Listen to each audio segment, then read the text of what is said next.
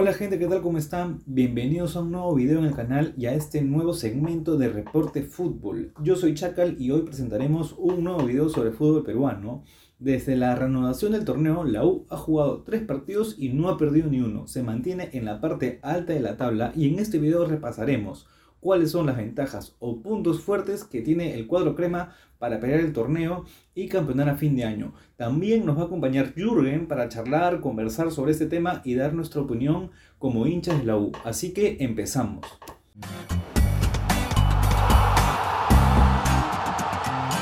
Antes de continuar, no se olviden de suscribirse al canal, darle like al video, comentar y estar atentos a toda la información de nuestras redes sociales, ya sea acá en YouTube, Instagram o Twitch. Estamos acá con las reacciones, podcasts y transmisiones en vivo, así que atentos. Bueno, la U ganó su último partido de Tesenciano por 3 a 1, está en los puestos de arriba y es uno de los candidatos a llevarse el torneo. Voy a dar mis argumentos en cuatro puntos, las cuales yo considero por las que va a pelear el torneo. Punto 1. Conformación del equipo. Si bien la U ha tenido cambios administrativos, considero que el trabajo deportivo a inicios de año fue muy bueno en cuanto al armado del plantel. Llegaron jugadores muy importantes en todas las líneas, ¿no? Como Federico Alonso, titular en la defensa desde que llegó, él junto a Quina le dan un orden y tranquilidad defensivo al equipo. Eh, el otro es Santillán, que es otro refuerzo que, llegó para ser titular ¿no? en la banda izquierda. Vino en la U luego su experiencia en México y es una pieza clave en el plantel. De hecho, hace unos días marcó un golazo ante la San Martín y es un jugador que se proyecta bastante bien al ataque. ¿no? Eh, Donald Millán, que fue considerado el mejor jugador del torneo del año pasado, si bien todavía no hemos visto su mejor versión en la U, es un jugador con bastante talento y tiene buen pase largo y es importante en la pelota parada. Luis Urruti, jugador extremo que le da más alternativa en ataque, si bien los titulares son Hover y Chiquitín Quintero, es un jugador que refresca la banda en la segunda mitad y ya hemos visto muy buenos partidos de él, marcándole goles al Boys y a Carlos Einstein. Dos Santos y, Alex Zúcar son los referentes de ataque y cartas de gol del equipo. Dos Santos llegó a la U de una gran temporada en Cerro Largo, en Uruguay, y es el actual goleador del cuadro crema con 6 goles en el torneo. Alex Zúcar es un buen atacante, da mayor variedad y más alternativa. Ya ha marcado un gol en el cuadro crema en esa temporada con Melgar y eh, es un buen eh, cambio también, ¿no? En caso de Dos Santos, si es que se lesiona en algún momento. Con estos refuerzos, considero que el plantel de la U tiene más jerarquía comparado versus otros años. Son jugadores con experiencia que se han complementado muy bien con el resto del equipo. Punto número 2. Comiso conoce el plantel. Si bien el año lo empezó el profe Gregorio Pérez, que tuvo una lamentable salida por la administración de Grenco, Comiso regresó a la U y no le ha costado adaptarse al equipo. ¿no? Recordemos que él llegó el año pasado a mitad de temporada y dirigió a muchos jugadores del actual plantel, ¿no? como Carvalho, Quina, Hover, Quintero, Corso. De hecho, gran parte del mérito también de clasificar a la Copa Libertadores eh, es por comiso, ¿no? Por lo que también considero ahí una ventaja versus otros equipos. Punto número 3, los equipos presentan bajas. En estos meses de para por la pandemia, ¿no? Muchos equipos han tenido bajas tanto de jugadores como técnicos. Por ejemplo, en Alianza, si bien Bengochea renunció en marzo, a Salas todavía le, le, cuesta encontrar el equipo, ¿no? Además, se le fueron jugadores como Felipe Rodríguez, Balboa, Aguiar, Deza, ¿no? Este último, este último caso por indisciplina, por lo que todavía no encuentra el 11 ideal y puede dejar varios puntos eh, en estos inicios de fechas, ¿no? Mismo caso con Cristal. Titi Ortiz se fue a Ecuador, eh, a inicios de año, ¿no? Y también sacaron a Red Sandoval por indisciplina, así que esto sucedió con varios clubes, ha habido bastante movimiento, pasó también con el Boys, pasó, pasó con Binacional. En cambio, la U mantuvo a todo su plantel de jugadores. Punto número 4, que todos los partidos son en Lima.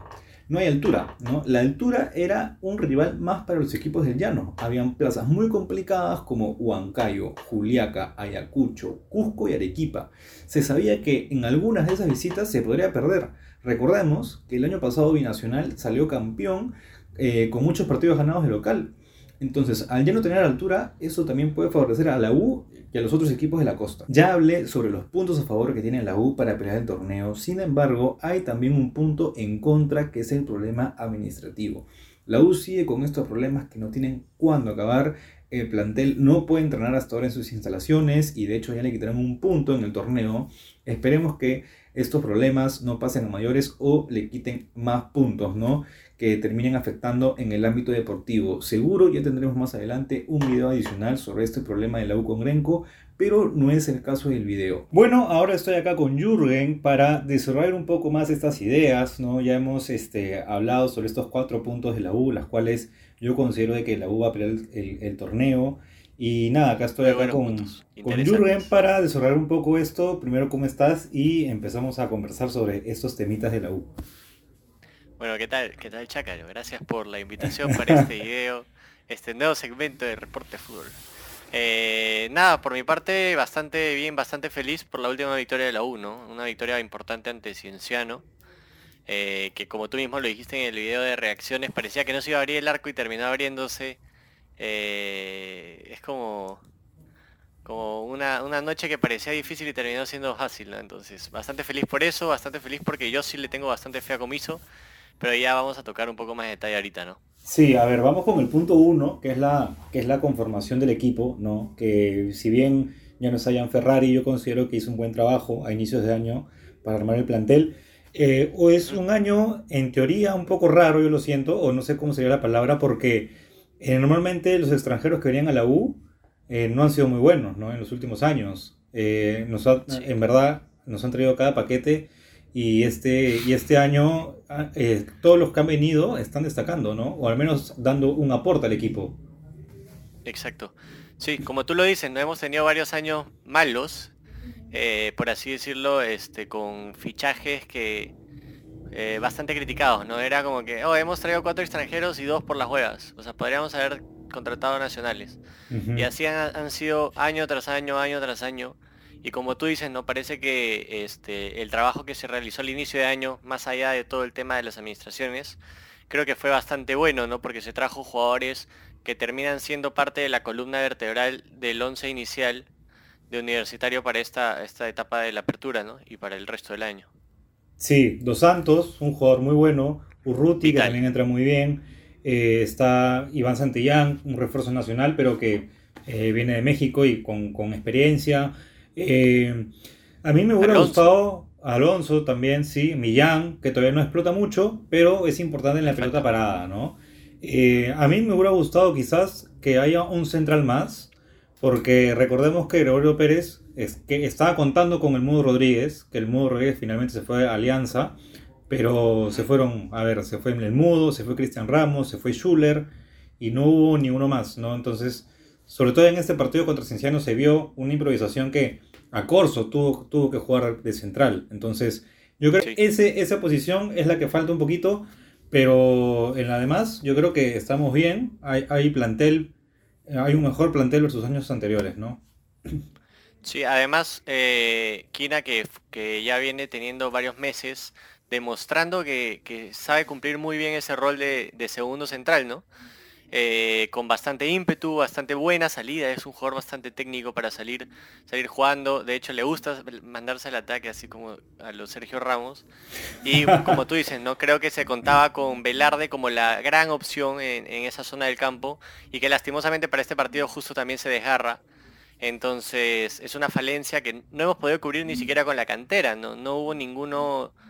Eh, ningún jugador eh, de la de la cantera para poder cubrir esa posición el único fue Valverde que terminó entrando de lateral. Entonces, creo que es la única posición no descuidada porque dos muy buenos centrales tenemos, pero en un torneo que va a verse más complicado por este tema de la pandemia, que seguramente se van a cortar eh, los tiempos de descanso, eh, hubiera sido bueno tener un jugador más, ¿no?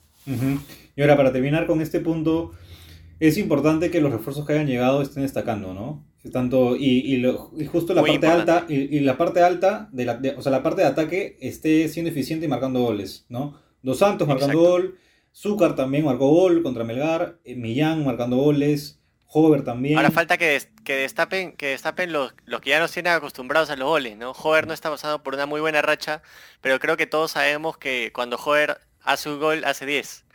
Eh, y Quintero, que, que está, ah, para mí está jugando muy bien lo he visto regresar bastante bien después de este parón.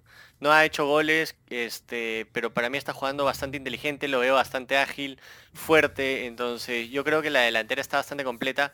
Y tenemos el delantero más envidiado de la liga, creo, hoy en día, ¿no? Creo que cualquier equipo del contexto quisiera tener a, Dos Santos de, de 9, ¿no? Es probablemente el mejor delantero de la liga, a mi parecer. Sí, él junto a Manuel Herrera, creo que yo que son uno de los mejores extranjeros de, de 9, ¿no? Porque Aldair Rodríguez también está haciendo buena campaña. Ahora, el tema de comiso, ¿no? Eh, ya, bueno, es un tema aparte hablar de las administraciones temporales eh, que tiene la U ahorita. El, eh, comiso yo creo que es un técnico, o sea, es buen técnico, pero no tiene una muy buena imagen porque se relaciona más con Grenco, ¿no? Porque Grenco es el que lo trae y, y, el hincha de la U como que obviamente está peleado con Grenco, ¿no? Por obvias razones. Entonces, ¿cómo hacer eso para que cambie la imagen de, de Comiso? También a nivel periodístico, Comiso no es, no es, que, no es que sea muy amigable con, o muy sociable con los periodistas, ¿no? Es medio confrontacional. Ah, lo que yo siempre le digo a la gente, porque es un tema que se ha conversado bastante, ¿no? Eh, de hecho, en, todas las transmisiones que tenemos siempre nos preguntan eh, qué opinan de Comiso. Eh, es un comentario muy, muy común ahora, la gente que extraña al Goyo, ¿no? Entonces, lo que yo siempre digo es, mira, Comiso para mí es un técnico ganador. Para mí Comiso es un técnico que no le gusta perder, no le gusta dejar nada a, medias. O sea, él sí ha venido aquí, por más que lo haya traído quien lo haya traído, él va a buscar ganar, a como dé lugar. Y si bien está, está, ha tomado un equipo que él no ha armado. Comiso no ha armado el equipo, se ha encontrado con un, un, equipo bastante completo. Ahora, quizá hay jugadores que no son tanto de su parecer, pero igual está poniendo el 11 que todos esperamos que, ponga. no, sé, no sé si hay algún día que hayamos dicho, oye, ¿por qué está arrancando este bon? No, porque finalmente está poniendo a los jugadores que queremos que ponga. Está poniendo a Hover con Quintero, está poniendo a Millán, a pesar de que no le gusta tanto tener un 10 de poco trajín. Comiso es un técnico bastante físico. Le gusta que todos corran. Y se ha notado en esos tres partidos que eh, siempre hemos estado encima en el segundo tiempo, contra Cantolao, contra Cienciano, sobre todo, ¿no? Cienciano se quedó sin piernas en el segundo tiempo cuando ya necesitábamos darle la vuelta al partido y terminamos dándole la vuelta. Entonces, para mí, a mí me parece que Comiso es un buen técnico y tiene un buen equipo.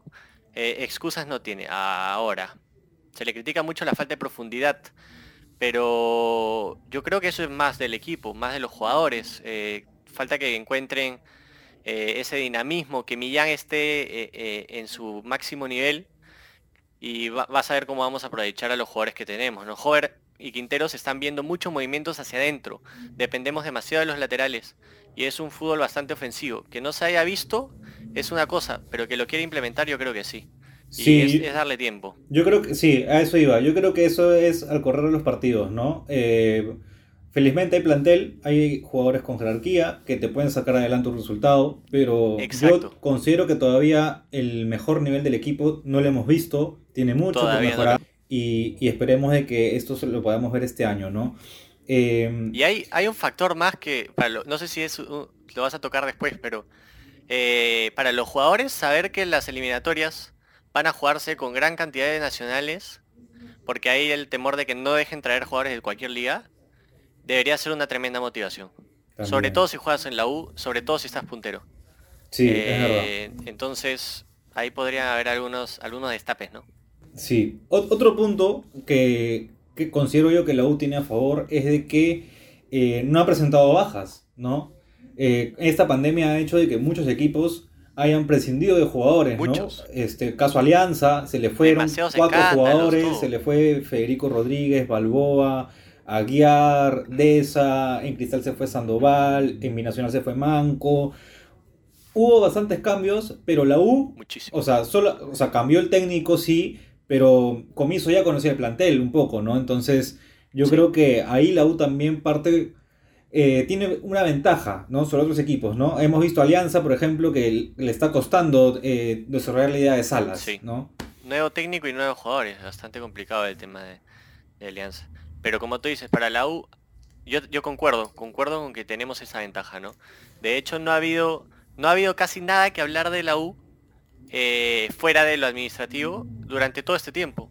No hubo ningún caso de un jugador eh, con problemas, no hubo ningún caso de, de alguna pelea en el plantel, no hubo...